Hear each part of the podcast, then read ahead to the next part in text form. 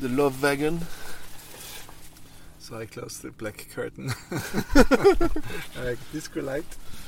So it's a special edition of the S- Snow Surf podcast in English for the first time with Peter Borer, who came to La Clusaz. What is this place where where we are rec- recording this podcast?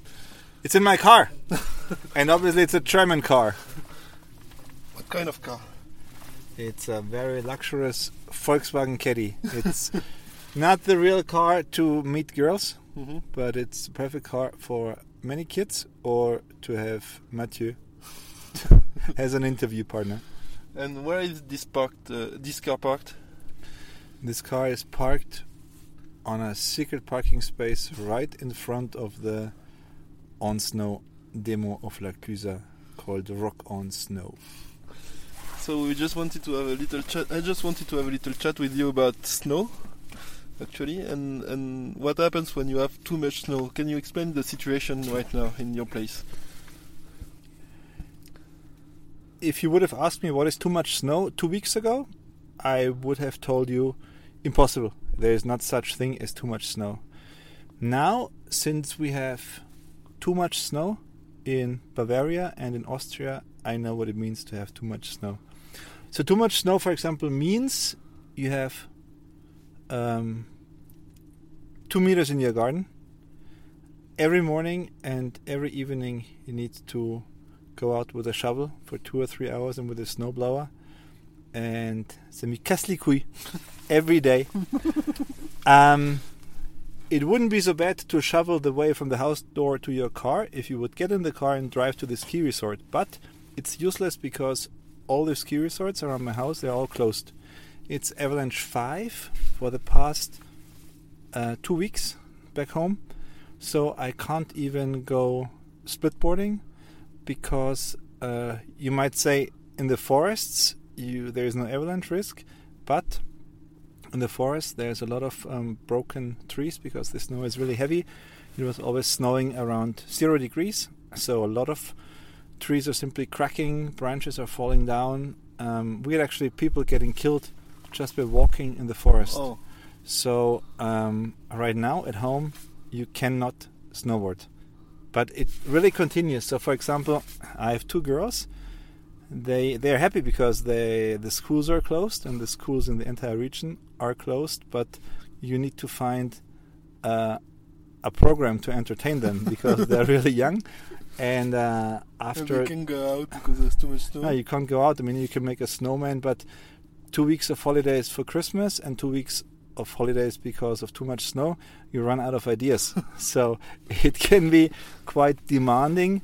But anyway, um, the other thing is also that, for example, you go to the supermarket and it looks a little bit like the um, ex DDR or the Czech Republic from the 70s because um, you look for your favorite yogurt or for your favorite uh, muesli, but you can't find it because uh, the truck uh, couldn't come to, to deliver the goods. So uh, you're dealing with supermarkets who, again, not start to be empty, but there are some holes in the shelves, Mhm. and it, it sounds really weird.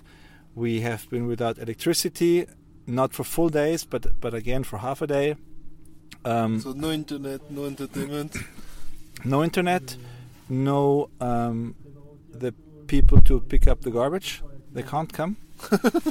um, the people who are cleaning the road, they have a lot to do, so they won't be able to come before nine o'clock in the morning. So it's really state of emergency. I mean, it's romantic and everything, but it's uh, it yeah, because we to be- see the, we see pictures all over the place, all over Instagram. There is people posting pictures of huge amount of snow in Austria and Bavaria, but you don't feel like you're so lucky. Now, I explain you um, the typical snowboard day.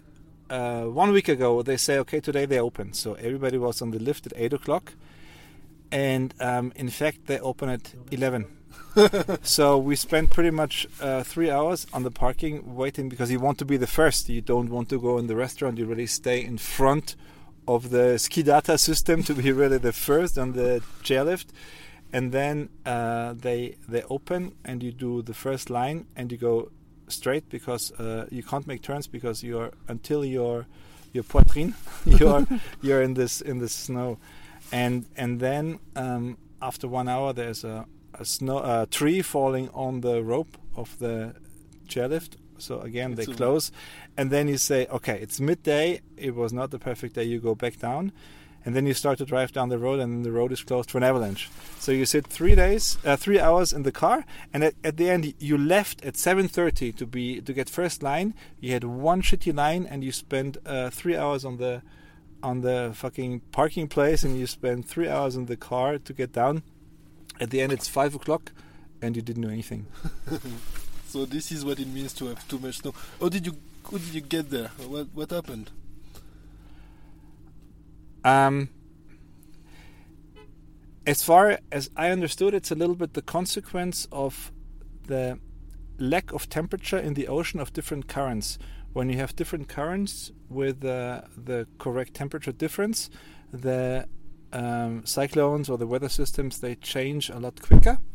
This year we seem to have a phenomena where the temperature difference is a lot less. The um, the streams coming from the Arctic are warmer, and the streams coming from the equator are colder. So it means, and we had this already last summer. It means that the weather systems they just sit there. We have a lot uh, less wind. We have a lot less movement. You could see last summer we had uh, in in Bavaria and Austria we had almost three months without any precipitation. Wow. It was high pressure and was just sitting there, not moving. Now we have the exact opposite. We have a low pressure system, uh, cold air from from the east with humidity from the west, and it's just not moving. It's sitting there since uh, almost three weeks. It's snowing, and the weather forecast says another week of snow. Wow. So that's four weeks straight of snowing in your place. Yeah. And how is your house uh, holding up? Um, actually, I'm in La Clusaz right now. I'm talking to my neighbor. He's uh, observing my roof. The one side where the wind is coming from is, is completely okay. There is maybe half a meter only because the wind is blowing it away. On the leeward side, it's um, I have maybe one and a half meters. Um, normally it should hold it up, but I heard that it was raining this morning. So I will see. I go back tomorrow, and I think I need to clean my roof. So I, again, I'm not gonna go snowboarding. I'm gonna clean my roof, hopefully with some friends who will help me because it's quite a, a big roof.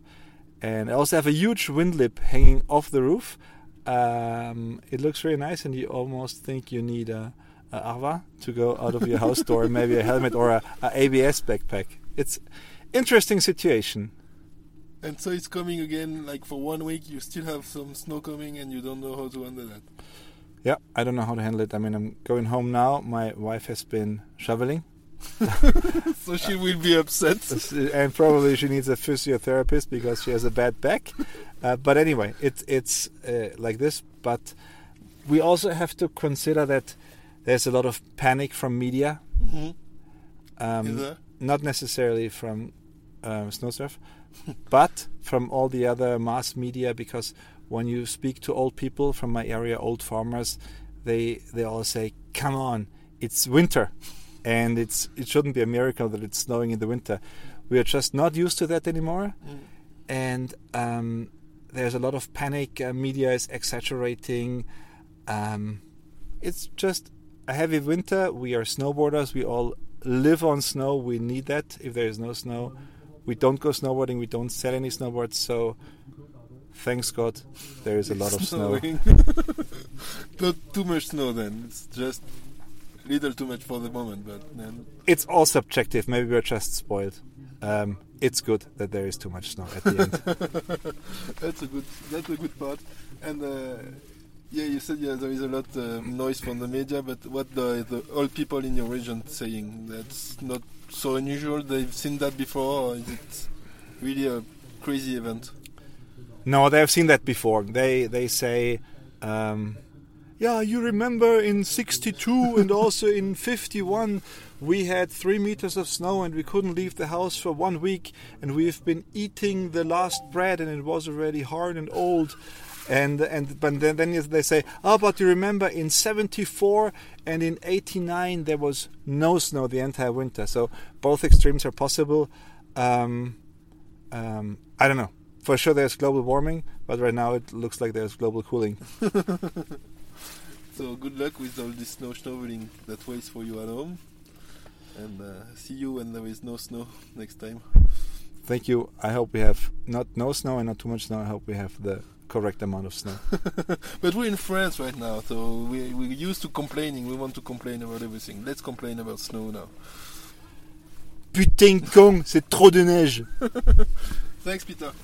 Thank you.